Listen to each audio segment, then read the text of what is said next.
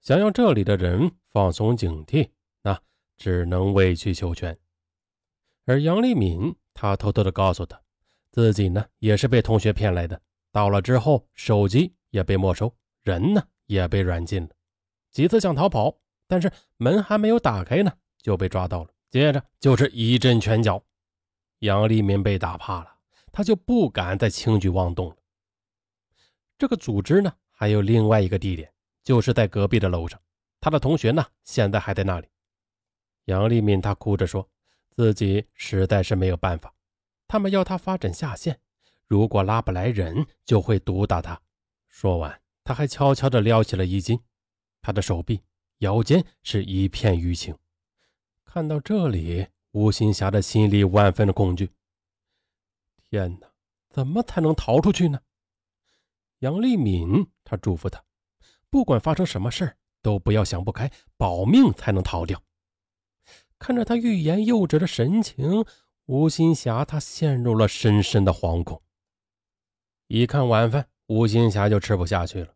十七个人，两大盆菜，大白菜叶子、土豆块，就连油花都见不着，更别提肉了。程经理说呀，公司提倡节约，目的呢是培养员工的吃苦精神，公司制度必须遵守。那什么味道都没有。吴新霞实在是咽不下去，就这样，晚饭后，所有的人又重新的挤到了客厅的地上，啊，坐着。张经理呢，他讲起了课，说公司的化妆品卖得好，每年能挣二十多万。公司呢，还请员工及其家人国外旅游，等等等等。那张经理唾沫横飞的演讲迎来了阵阵的掌声。吴新霞呢，他假装听着津津有味的。哎，张经理见他并不抗拒，就劝他拿五千元入会。吴新霞没有表态。下课后，其他人自觉的继续学习。张经理他单独的叫吴新霞到另外一个房间，说是要给新员工单独讲课。一进房间，张经理他就反锁了门，没等吴新霞反应过来，就把他扑倒在床上。吴新霞他大声呼救！同时想奋力的挣脱，可是呢，他的两只胳膊被张经理死死的给捏住了，是无济于事。张经理他面露狰狞，恶狠狠的警告他，再不配合就打死他。吴新霞是死活不从。张经理他恼羞成怒，一拳打在了他的太阳穴上。吴新霞他觉得眼前一黑，此后就什么都不知道了。不知道过了多久，他醒来的时候已经是一丝不挂了。杨丽敏，他就坐在床边掉着眼泪。吴新霞明白自己被强奸了，他痛哭着穿好了衣服后，第一个念头就是要冲出去，拿着菜刀把那禽兽给砍了。杨丽敏，他死死地抱住他，劝他不要冲动，否则只会把自己的命给送掉。吴新霞，她要疯了！她狠狠地扇了杨丽敏两个耳光。我们是好姐妹，好姐妹呀！你为什么要害我？还没说几句话呢，冲进来两个男人，对着吴青霞就是一阵的拳打脚踢，边打边骂：“我让你叫，臭婊子啊！再敢大叫，打死你！”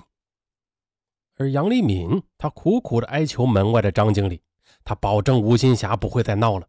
就这样，打他的人接到命令后才住了手。此刻的吴新霞，她蜷缩在地上，痛的已经是站不起来了。两条腿被他们用皮鞋踢的是青一块紫一块，头发也被扯掉了一大把。吴新霞她哭干了眼泪，眼里也闪过自杀的念头。可是她不甘心。自己是受害者，该死的应该是传销骗子。他暗自发誓，一定要找机会逃出去，将恶人绳之以法。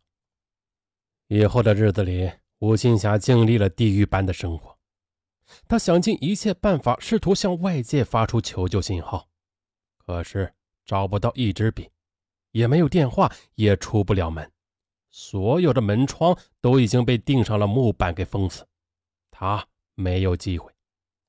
一个星期后，张经理威逼吴新霞给家里打电话报平安，他强忍着泪水，谎称在洛阳打理服装店，接着手机就被夺走了。这个传销组织登记森严，分工有序，整个组织是由无数个家庭组成的，而张经理就是一个家庭的家长。在这个家庭里，他拥有绝对的权威，一切他说了算。最被信任的员工负责出门采购生活用品和监视他人，而不被完全信任的人呢，每人都有两个保镖啊，一举一动都被严密的监控。白天的生活除了吃饭就是上课。家庭里的五个女孩负责做饭、打扫卫生。那这几个女孩同样都是求职误入传销团伙的。除此之外她们最重要的任务还要陪睡，不仅要陪张经理，而且还被他当做奖赏员工的礼品。比如谁拉到了下线，张经理就奖励他睡女会员。女会员要是反抗的话，随之而来的就是一顿集体暴打，直到打得你求饶认错为止。说白了，这些女会员就是性奴。除了打骂，这个组织的惩罚制度是花样百出的：蹲马步、互扇耳光、被众人互吐口水等。晚上，除了张经理，其他人都得挤在客厅的大通铺上，包括几个女孩。每天晚上呀，他们都会被一通的乱摸。一天晚上，张经理他兽性大发，命令女孩轮流供他发现，教导谁谁就得进房间。吴新霞他再也受不了如此奇耻大辱了，他拒绝配合。而这时，两个男人的拳头顿时像雨点般的落在了他的身上。被打得晕晕乎乎后，吴新霞。便像具尸体被扔在了床上，备受摧残、精神恍惚的吴新霞，她做梦都是走在回家的路上。直到二零一零年春节，她仍然没有等到逃跑的机会。这期间，因为她不肯发展下线，屡次的遭到强暴和打骂。就在二零一零年三月十五日深夜。一名叫蒋小娟的女孩，她趁睡在门口的一个把守人上厕所之际，准备逃跑。可是呀，还没打开门锁，就被发现摁倒在了地上。张经理他勃然大怒，下令扒光了他的衣服。赤身裸体的蒋小娟，她跪地求饶，但是还是没有逃过一阵拳打脚踢。